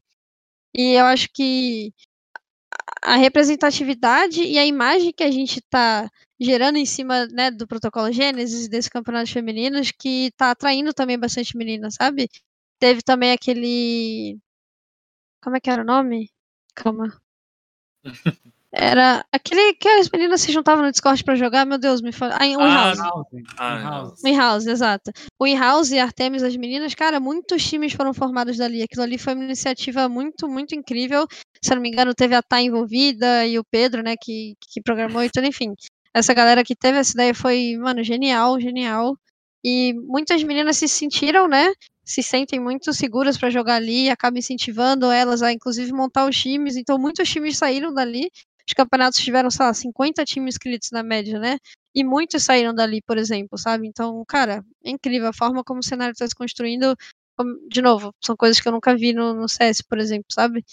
Então, eu tô muito feliz com, com a forma como isso está crescendo, sabe? Acho que tem um futuro maior ainda pela frente. E, o, o Nath, apesar né, das quantidades de organizações, até que o Caco citou, né? Tem vocês, uhum. tem a Van, tem Jaguares, tem a Cade, tem outras de menor expressão, assim, a Behave, né? É, como que você vê o, o nível, da, é, o, o, nível das equipes? Existe um gap muito alto, assim, por exemplo, hoje, né, a gente pode colocar, sem sombra de dúvidas, vocês e NTZ no top 1 barra top 2. Mas e, existe um, um gap muito grande desse top 2 para o top 3? Ou você acha que já tem uma base assim no cenário feminino atualmente? Cara, eu não acho que esse gap seja muito grande. Como eu disse, todos os times estão trabalhando muito e a gente comentou sobre o staff, né? Então, por exemplo, acho que, se não me engano, a Van Liberty né, tem um staff bem grande por trás, por exemplo. Então, cara, quando você tem um staff assim e meninas dedicadas, sabe? É questão de tempo para a evolução acontecer, sabe? Então eu não acredito não que esse gap seja tão grande assim. Eu acho que, como eu falei lá, a NTZ estava ganhando tudo, agora a gente ganhou os últimos campeonatos, elas estão vindo buscar, e os outros times, sabe? Tá todo mundo trabalhando e tá muito. Um time vai puxando o outro. E vai todo mundo evoluindo meio que junto, assim, sabe? É, eu acho que esse gap não tá muito longe, não. Sinceramente. E, Onati, é, se não me engano, a Dyke deu uma declaração é, pra gente alguns meses atrás que você, apesar de vocês estarem ganhando, vocês tinham que ter a consciência que, ter a consciência de que vocês precisavam estar em constante mudança, né, para não ter um jogo previsível. Até por causa desse nivelamento que você falou do cenário, é, essa é uma pressão que vocês mesmos se colocam de não ficar na zona de conforto, de estar testando sempre coisas novas. Como é que está sendo esse trabalho?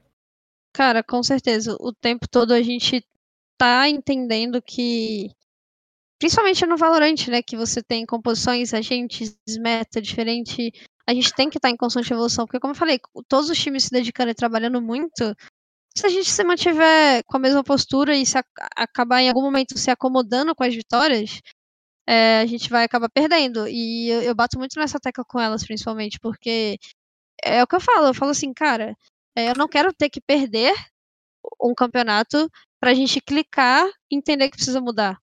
Sabe? Eu já quero que a gente comece a pensar nesse tipo de coisa, e não é porque a gente ganhou que a gente tem que manter, sabe, até perder. Eu jamais quero cair nesse comodismo, sabe? Então a uhum. gente conversa bastante sobre isso, sim. E, inclusive a gente, tipo, a gente já, por exemplo, a gente vai treinando coisas que a gente imagina que sejam boas pro time e algumas mudanças, até a gente sentir que tá pronto, entre aspas, até a gente se sentir confortável para usar no campeonato. Então, por exemplo, se a gente estava treinando alguma coisa essa semana e até o campeonato a gente viu, cara, melhor não arriscar, ainda não tá 100% consolidado isso daqui, vamos jogar com a nossa comp mesmo, beleza. Então a gente continua, no próximo campeonato a gente já vem com uma mudança. Então, assim, a gente não, não planeja essas mudanças entre aspas por campeonato, sabe? A gente tá uhum. constantemente vendo, trazendo coisas novas e vendo a possibilidade de encaixar com a gente ou não, se faz sentido pro nosso estilo de jogo ou não, sabe? A gente com certeza está com isso o tempo todo na mente. É, Nath, continuando nesse assunto, queria perguntar um pouquinho sobre como é que você está enxergando essa mudança do método, né? Com buffs e nerfs de, agentes, a gente está vendo a Viper assumindo um papel muito importante no cenário mundial, coisas que não tinha antes. A Astra também já ganhou muito espaço. É, como que você está vendo essa alteração aqui no cenário brasileiro e como vocês também estão se adaptando a isso, entendeu? Já que Acho que os seus adversários também estão trazendo isso, então vocês têm que estudar defesas para isso. Sim, a gente está o tempo todo olhando né, para essas mudanças e esses novos estilos de jogo e comp, não necessariamente para implementar no nosso time, mas porque em algum momento a gente sabe que a gente vai enfrentar. Então você pegar uma posição, por exemplo, que a Vikings traz hoje em dia, com Sky, Astra, Sova, que é uma composição baseada em muita, muita informação, mesmo que você não jogue, você tem que saber responder para você poder, né? Um time, os times estão trazendo, então você tem que olhar para o meta para você saber responder. Então, cara, a gente está sempre olhando para essas mudanças e para o que a galera tá trazendo e propondo de diferente. A gente treina, inclusive, com times que trazem essas composições, né? Então, cara, a gente tá bastante prestando, bastante, caraca, prestando bastante dislexia, prestando bastante atenção nisso, com certeza, porque a gente sabe que as mudanças vão acontecendo, nerfs e buffs vão acontecer, e uma coisa que talvez a gente tenha consolidada, a gente tem a ciência de que ela nunca não necessariamente precisa se manter, a gente é bem flexível nesse ponto, sabe? Mas sempre com bastante cautela, é o que eu sempre falo. E, é, Nath, ainda sobre meta, você se vê na obrigação de, de seguir essa, essa tendência mundial? Porque, assim, eu, eu, te, eu acompanho bem, bem de perto né, os torneios femininos e me corrija se eu estiver enganado, mas a, a, GL não trouxe tantas novidades assim, né? De, por exemplo, uma Sky ou um Yoru junto, uma Sky e uma Astra. Vocês continuam jogando assim da mesma forma, claro que mostrando evolução, mas no quesito composição não muda tanto. Vocês se vê nessa, vocês se veem nessa obrigação de seguir essa tendência mundial ou não? Cara, não, de jeito nenhum, assim, a gente entende que copiar por copiar, você vê uma, uma comp que tá dando certo lá, Yoruskai, Homem, Viper, não sei o que, e, cara, não adianta você copiar.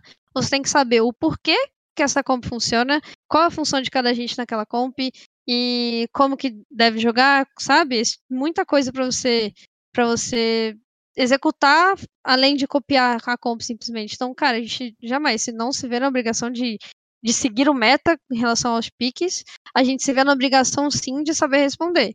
Então a gente já tem treinado com times que, por exemplo, usam essa comp e, e a gente está o tempo todo se aprimorando em como responder, como jogar contra e tal. E se em algum momento a gente entender que vai ser benéfico pra gente, e a gente está treinando, escrimando com essa comp e for melhor, a gente conseguir evoluir e ver melhora nisso ver ganho, com certeza a gente vai, vai mudar. Mas assim, na obrigação de, de, de usar essas comps e trazer esse meta, implementar esse meta no nosso time, não, com certeza não. E Ô, Nath, para fechar essa parte do meta, assim, é, agora falando de nível geral, né?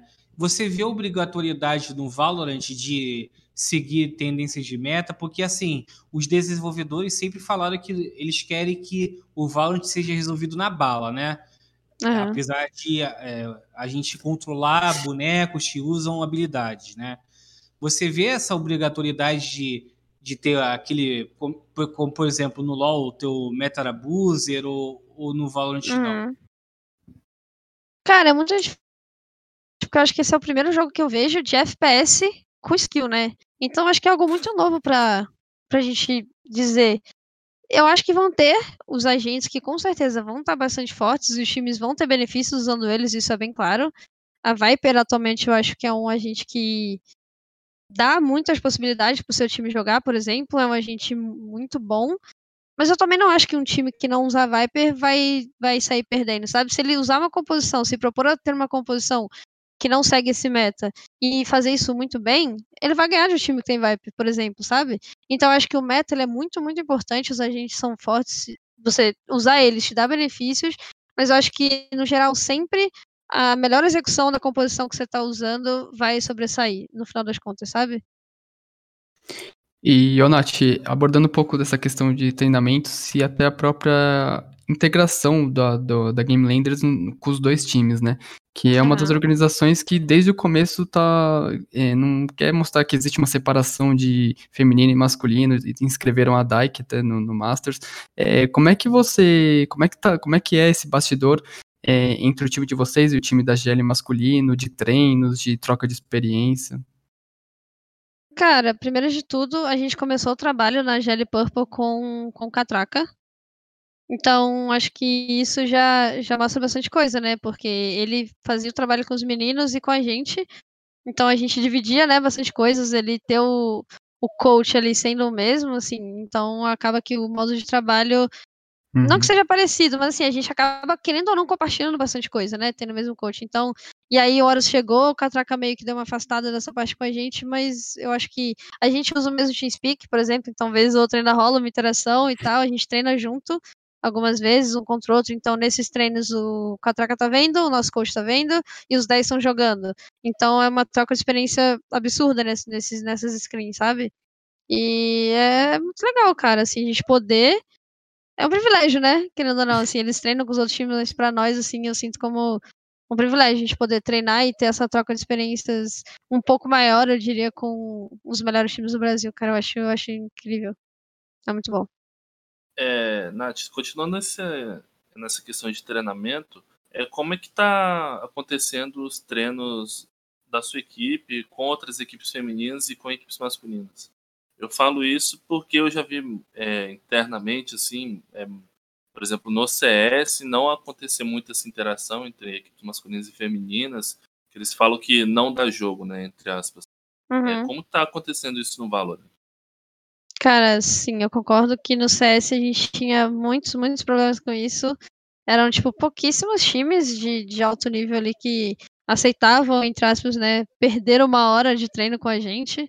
Era uhum. basicamente o argumento. Então, cara, era, era muito chato né, nessa questão, era ridículo e tal. E no Valorant, cara, eu tenho visto um cenário 100% diferente, sabe? A gente treina com. Assim, falando pelo meu time, a gente treina, cara, acho que com 90% dos times top do cenário, sabe? Que estão chegando nas finais e tudo. Então, a gente treina com todos eles e sem maiores problemas, com total respeito e profissionalismo, sabe? E isso, com certeza, eu posso garantir para vocês que é um dos fatores que os times femininos estão tendo resultados cada vez melhores, sabe?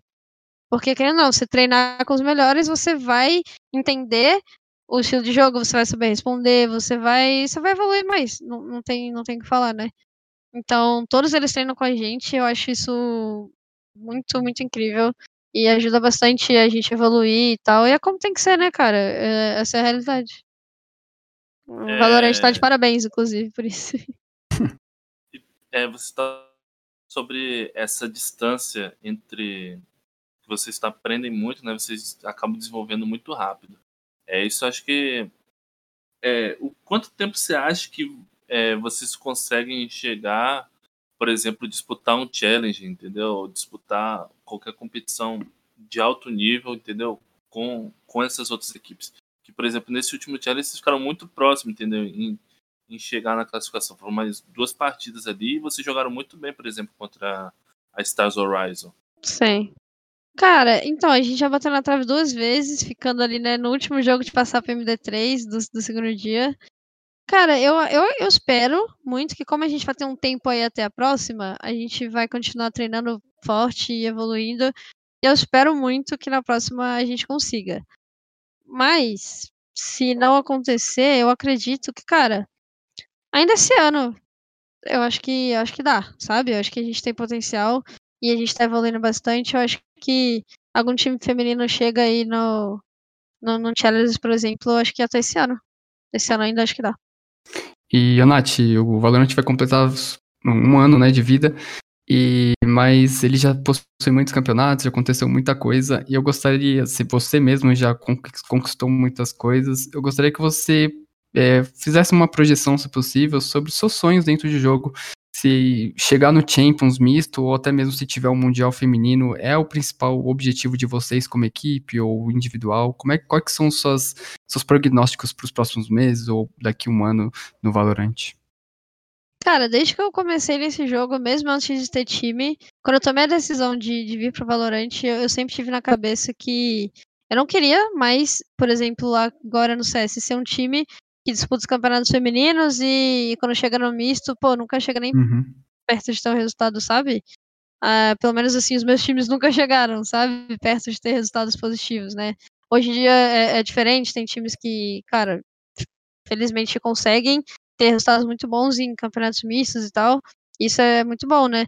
Mas assim, eu sempre tive na cabeça aqui no Valorant que eu não queria ser jogar só, ganhar só os campeonatos femininos. Eu quero disputar campeonatos tier 1.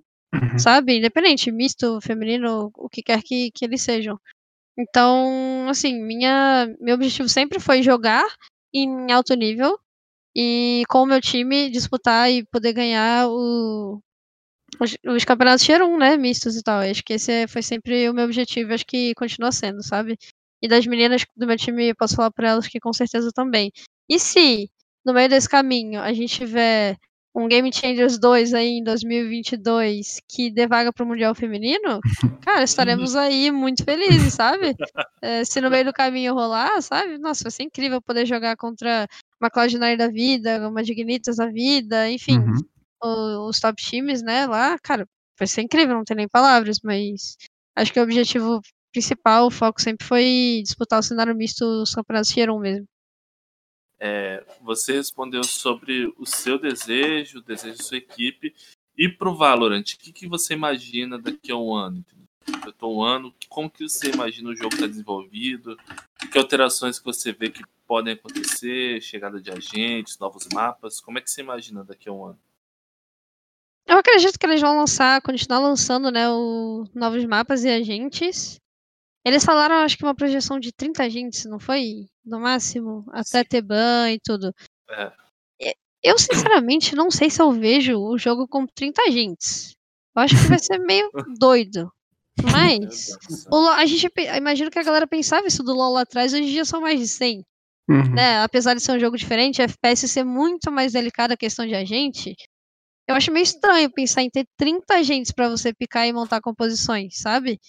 Mas eu acho que novos mapas, assim, pra você ter uma rotação, por exemplo, MD5 não rola ban, né? Então, você querendo ou não, não tem opção. No CS são sete mapas, essa rotação fica um pouco mais tranquila. Eu acho que sete mapas, eu acho que seria o ideal, se, se chegasse, acho que vai chegar o sexto, né? Nota 3 agora.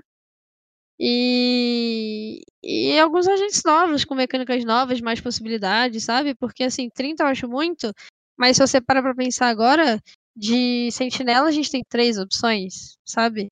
E acaba que uma das opções ali, a mais forte, por exemplo, sei lá, um Cypher uma Killjoy, acaba que fica, entre aspas, manjado, estudado, muito estudado pelos outros times, e você fica meio que sem saída.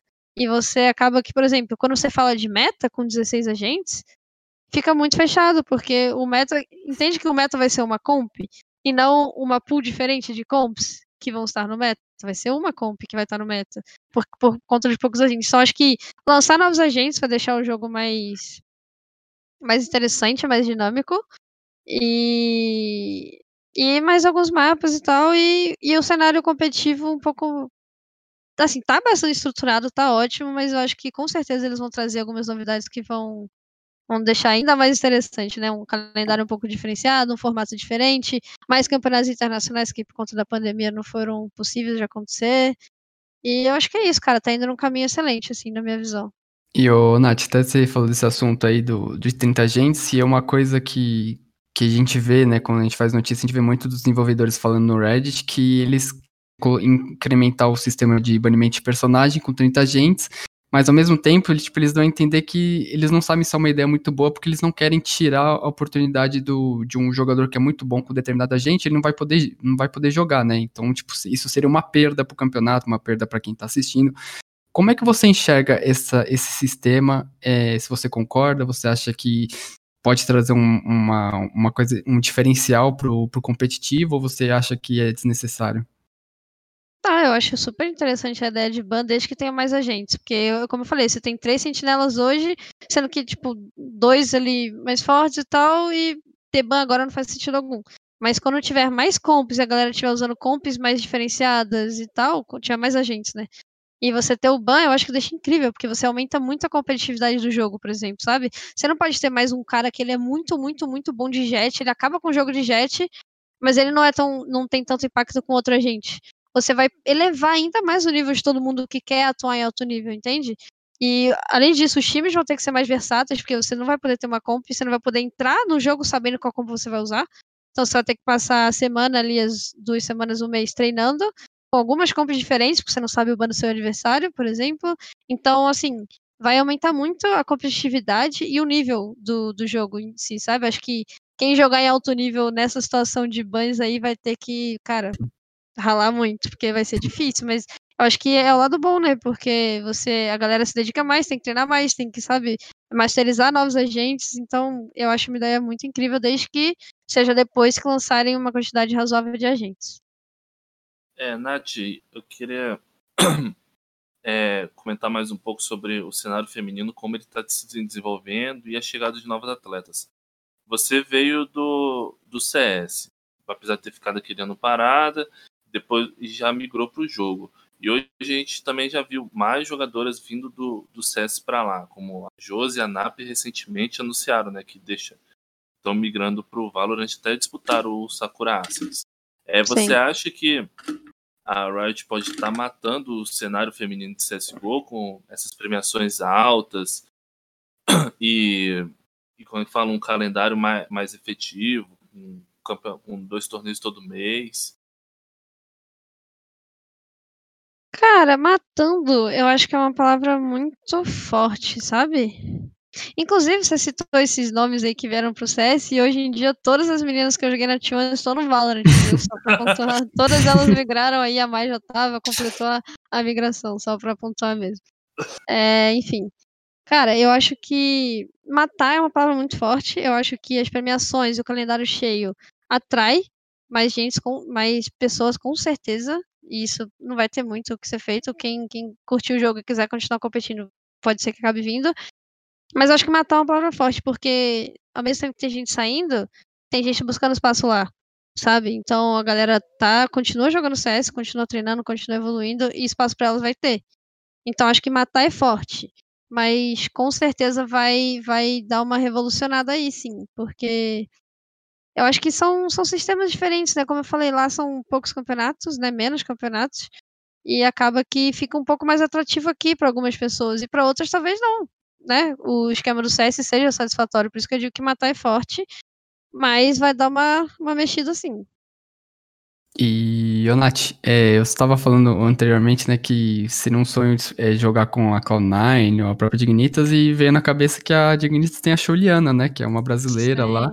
É, como é que você vê, ela é, pode até se enxerga ela como uma inspiração até para tipo, é, expandir horizontes da, das brasileiras para quem sabe outras jogadoras é, consigam jogar em organizações lá fora. Como é que você vê ela, que é uma jogadora experiente, conquistou muita coisa no CS e hoje está no Valorant em cenário internacional?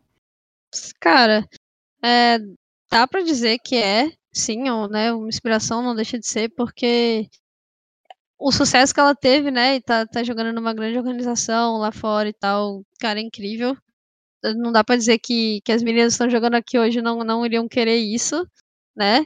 E, mas eu acho que joga, por isso que eu digo que jogar contra elas lá ainda seria teria um gostinho a mais, sabe? Porque imagina uhum. a gente chega lá fora, joga contra Dignitas e ganha, sabe? Olha que incrível. E disputar contra uma brasileira que, cara, tá é incrível, tá tendo trilhando um caminho incrível lá fora. E a gente tá disputando no mesmo nível, sabe? Olha que incrível seria. Então, Acho que isso, o fato da, da Choliana estar tá lá fora jogando no, na Dignitas, acho que ainda dá um gostinho a mais ainda para esse possível internacional que role, sabe? Ô, Nath, puxando esse gancho aí dado pelo Pietro com a Choliana, né? É, a Dignitas, quando foi anunciada, é, ela foi anunciada com o objetivo de, de com foco mais no CS, mas também jogando Valorant. Você acredita que pela proximidade né, dos dois jogos, é, não tem como negar que tem, é, por mais que os jogos tenham particularidades, são próximos, né? Muda alguma coisa ali e outra colar. Uhum. É, você acredita que há espaço para equipes femininas, não só equipes femininas, mas equipes mistas assim, né? É, disputar campeonatos é, nas duas modalidades ou não? Cara, pode ser que alguma equipe ah, faça isso, tenha essa ideia e acabe acaba queimando minha língua, mas eu chuto dizer, arrisco dizer que hoje não, não dá. Sabe, você até consegue jogar os campeonatos e ter alguns resultados ali, mas você se manter no topo, por exemplo, top 1 ali e batendo de frente sempre, chegando nas finais, cara, eu acho difícil, porque apesar de ser um FPS tático 5x5, a dinâmica é completamente diferente em alto nível, sabe? É, cara, questão de, de agentes e de Cara, no Valorant você tem os bonecos voando, dando faquinha do alto, sabe? Você tem a, a Icebox, você tem que ficar mirando vertical pra cima o tempo inteiro, coisas que no CS não tem. Então, assim, você consegue fazer uma graça. Dá sim pra você ser muito bom nos dois. Mas competir em alto nível, se manter num possível topo, ganhando campeonatos, eu acho difícil, viu? É, aproveitando um gancho também mais do que você falou lá no início, né? Que você, além de jogar CS, né? Você deu uma brincada no Rainbow, no Rainbow Six. Então, é, antes de vir para o Valorant, você viu de perto né, dois cenários diferentes. Né? A Valve, infelizmente, né, dando apoio zero ao cenário feminino e Rainbow Six com a Ubisoft, né, é, engateando com, com o circuito feminino e agora está muito bem robusto. É, você e agora você está no Valorant, né, que a Riot já começou já, né, dando aquela, aquele empurrão. Você acredita que o Valorant tem é, pode ser ainda maior do que do que o Rainbow Six já fez pela, pelas meninas?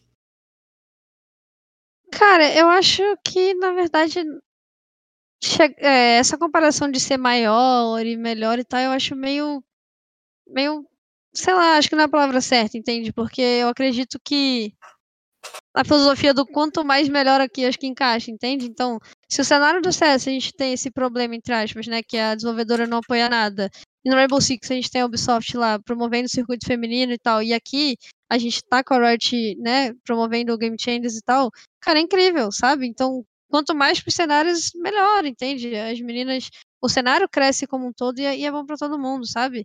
A Riot tem um, um, potencial gigantesco de trazer um cenário incrível pra gente, calendários como tem feito. A Ubisoft também tem se mostrado super competente para fazer isso, tá trazendo o circuito feminino para as meninas. Então, cara, quanto mais melhor, entende? Acho que o pensamento aqui tem que, tem que ser esse. Acho que as duas têm o potencial e o CS no Valve eu não digo porque nem pro, pro misto ele faz, né? Então, acho que não tem nem muito o que falar. A Valve é, é o caso à parte, né? É, exato. Exato, acho que a esperança ali já acabou, inclusive. e, Olate, é, em relação ao, ao time misto, é, uhum. até porque no Valorant a gente tá vendo uma proximidade muito grande disso, é, você tem vontade de um dia jogar em um time misto? Como é que você enxerga isso? Cara, é uma discussão um pouco delicada, né? E, e por quê? Assim, como eu falei, meu objetivo desde que eu tomei essa decisão de vir pra cá foi jogar em nível de, de times Tier 1 e campeonatos Tier 1 e tá disputando esses uhum. campeonatos. Uhum. E para mim, sendo bem, bem sincera, independe se tem quatro homens e eu, se tem cinco mulheres, se tem três homens e duas mulheres, cara, eu só quero poder estar competindo em um time de alto nível, os campeonatos Tier 1 e tá tendo essa experiência, sabe? É, esse é o meu objetivo para mim, cara, pouco importa. É, se, se ou jogar em, em, time misto, se não. Cara, se surgir uma oportunidade de, de, um time misto que, que eu julgo interessante, não teria problemas nenhum. Assim como a ideia de estar aqui agora com a Game Landers Purple e, e, evoluir até chegar em Campeonato Tier 1, cara, é incrível para mim também, sabe? Uhum. Enquanto eu estiver trilhando esse caminho e tomando decisões que me levem para lá, eu tô satisfeito, entende? Eu acho que esse é o ponto. Eu não teria problema algum hoje em jogar num time misto. Eu acredito que é um pouco complicado, sim, por questões que a gente já, já conhece, né? Sim. Que é, é, é mais complicado. Muitas vezes a gente entraria num time misto que a gente não teria o mesmo respeito que a gente tem de coisas dentro de jogo mesmo, de decisões dentro do jogo, não seríamos 100% respeitados. Então, assim, jogaria, sim, num time misto, mas desde que eu soubesse, fosse com pessoas que eu confiasse 100%. Mas isso também vale para um time feminino, né? Então, eu quero estar com pessoas que que me respeitem, que a gente se dê bem, que todo mundo se respeite, sabe? E eu, eu gostaria e quero e pretendo estar em times que sejam 100% assim, sendo homens ou mulheres, entende? Uhum. Para mim não, não importa muito. Jogaria se eu jogasse interessante e acho que não teria problema não. É... Quer fazer, Pumba? É, eu queria aproveitar é, esse gancho assim, né? Trazer até o, o fato da, da Dyke né, ter sido escrita no Masters. Você acha que, assim, você esticando é, por bastante tempo na Game Landers, pode rolar em algum campeonato alguma mistura do, das duas lines? Eu sei que é difícil falar so, sobre isso, mas teve algum, já teve alguma conversa nesse sentido? Ou ainda não, Nath? Não, eu acho que desde que a gente foi contratada pela Game Landers, eles deixaram claro que a intenção deles era ter o time top 1 e o time top 2 do Brasil, sabe? Do mundo, na verdade. Então, o objetivo deles é, é esse, assim. É, eles, inclusive, eles, como eles né, escreveram a DIKE lá, se, se, por exemplo, eles julgarem que alguma mudança nesse sentido é necessária, é difícil falar, até porque a gente não vislumbra muito isso, né? A gente tá trabalhando e tal. Então, eu acho que não, mas assim, como eu falei, a intenção deles desde o começo era ter o time top 1 e top 2 do mundo. Então eles estão, né, trabalhando, trabalhando para isso, cara. É, Mas eu acho que isso daí é, é um assunto. Não sei. Não sei dizer. Eu acho que a gente nem pensa muito nisso, sabe? Acho que essa é. É, Nath, eu queria saber como que você lida quando você vai ter uma partida contra a Van. Se existe, se existe alguma provocação antes, se existe alguma zoeira depois, quando ganha ou perde, como é que você leva isso? Cara, a provocação antes existe sempre. é super saudável, a gente brinca, a gente se perturba, é, mano, normal. E depois, quando eu ganho, eu dou uma zoada, né? Dou aquela perturbada também, porque tem que ter, depois pago um jantar e tá tudo certo. E como ainda não aconteceu de eu perder, eu não sei. Quando aconteceu, eu conto pra vocês. Oh, Dade. Ai, meu Deus. Mas é normal, cara. A gente lida super, super de boa com isso, sabe? No começo a gente ficou meio assim, tipo, ah, como vai ser e não sei o quê. Mas, cara, a gente é um pouco mais velha e a gente sabe que gente sabe lidar muito bem com isso, sabe? Não tem zero problemas. O, o Nath, né? É, pra gente ir pra reta final, né? É, no ano passado, além do, do Prêmio Esporte Brasil, né? Você também foi eleita, né, pelo Valorant Zone como uma das cinco destaques, né? É, do cenário feminino. Você almeja também. É claro que você. Eu, eu posso. Você, você me, me corrija se eu estiver errado o foco sempre é conquista é coletiva, mas também a gente gosta de ter conquista individual, né? Uhum. Você, você pensa nisso para 2021, de, por exemplo, ter você ser eleita a melhor jogadora do Brasil, é, estar novamente no Prêmio Esporte Brasil, a, a, o prêmio da GC, isso é, é sua meta também para esse ano? Cara, meta, eu acho que é um pouco difícil de falar, porque como eu falei, a gente não trabalha pensando nisso, né? A gente trabalha em resultados coletivos, em ganhar os campeonatos e ter a melhor performance possível nos campeonatos. Acho que o MVP ali, melhor jogador e não sei o que, acho que acabam sendo consequências, sabe? Mas assim, não dá pra negar que é uma sensação muito boa de receber um MVPzinho ali, um, um, um prêmio de melhor jogador e tudo. Mas, mas, é sempre muito bom, né? Mas assim, eu acho que o foco mais é no, no ganho coletivo mesmo, sabe? Em a gente evoluir como time e tudo. E aí esses resultados são, são consequência mesmo. Entendi. É, então, pessoal, né? Queria agradecer aqui a, a Nath mais uma vez por é, esses, essas quase duas horas de programa. Espero que você também tenha, tenha gostado, Nath. Foi um prazer, né? É, você estar aqui conosco. É a primeira participante do Spike Site que vem posteriormente um título, né? Logo um dia depois do título você uhum. esteve aqui. É, gostaria também é, de agradecer a Game Landers pro o Blurry, o, o, Lucas, né, pela conversa que eu tive com eles para ter você aqui.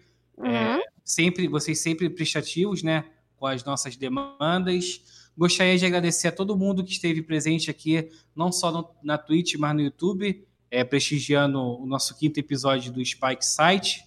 Gostaria de agradecer a Gamers Club pelo espaço e deixar uns avisozinhos aqui, né? Amanhã nós temos Overtime, lá da Draft 5, às 19 horas com o NAC do MBR. É, amanhã também vai, é, vai sair a versão podcast desse Spike Site nas principais plataformas, Google, Spotify. E, Nath, na sua despedida, é a hora de você brilhar fazendo o seu merchan aí para quem não te conhece conhecer você ainda mais. Cara, queria agradecer uma vez, né? Acho que já sou da casa, mas sempre bom estar aqui trocar uma ideia com vocês. Eu gosto muito de trocar essa ideia. Queria mandar um beijo para os meus teammates e para a galera que está trabalhando comigo aí todos os dias. E mando um beijo pra Isabelle, que tá aqui do meu lado. Me atura toda vez que eu ganho dela e zoando ela aí. é isso, gente. Beijo. Também, não vou dessa no fechamento não vou esquecer. Gostaria de agradecer ao Caco pela parceria de sempre, né? Mais uma vez estamos aqui, Spike Site, mais um mês aí. E também ao Pietro, né? Primeira vez dele aí. Valeu, é, Conosco. E o Carbo, que está aí no, nos bastidores nos ajudando com na parte dos triops. Muito obrigado, pessoal. Espero que todos aqui tenham gostado. Obrigado mais uma vez, Nath. E até a próxima. Tchau, tchau.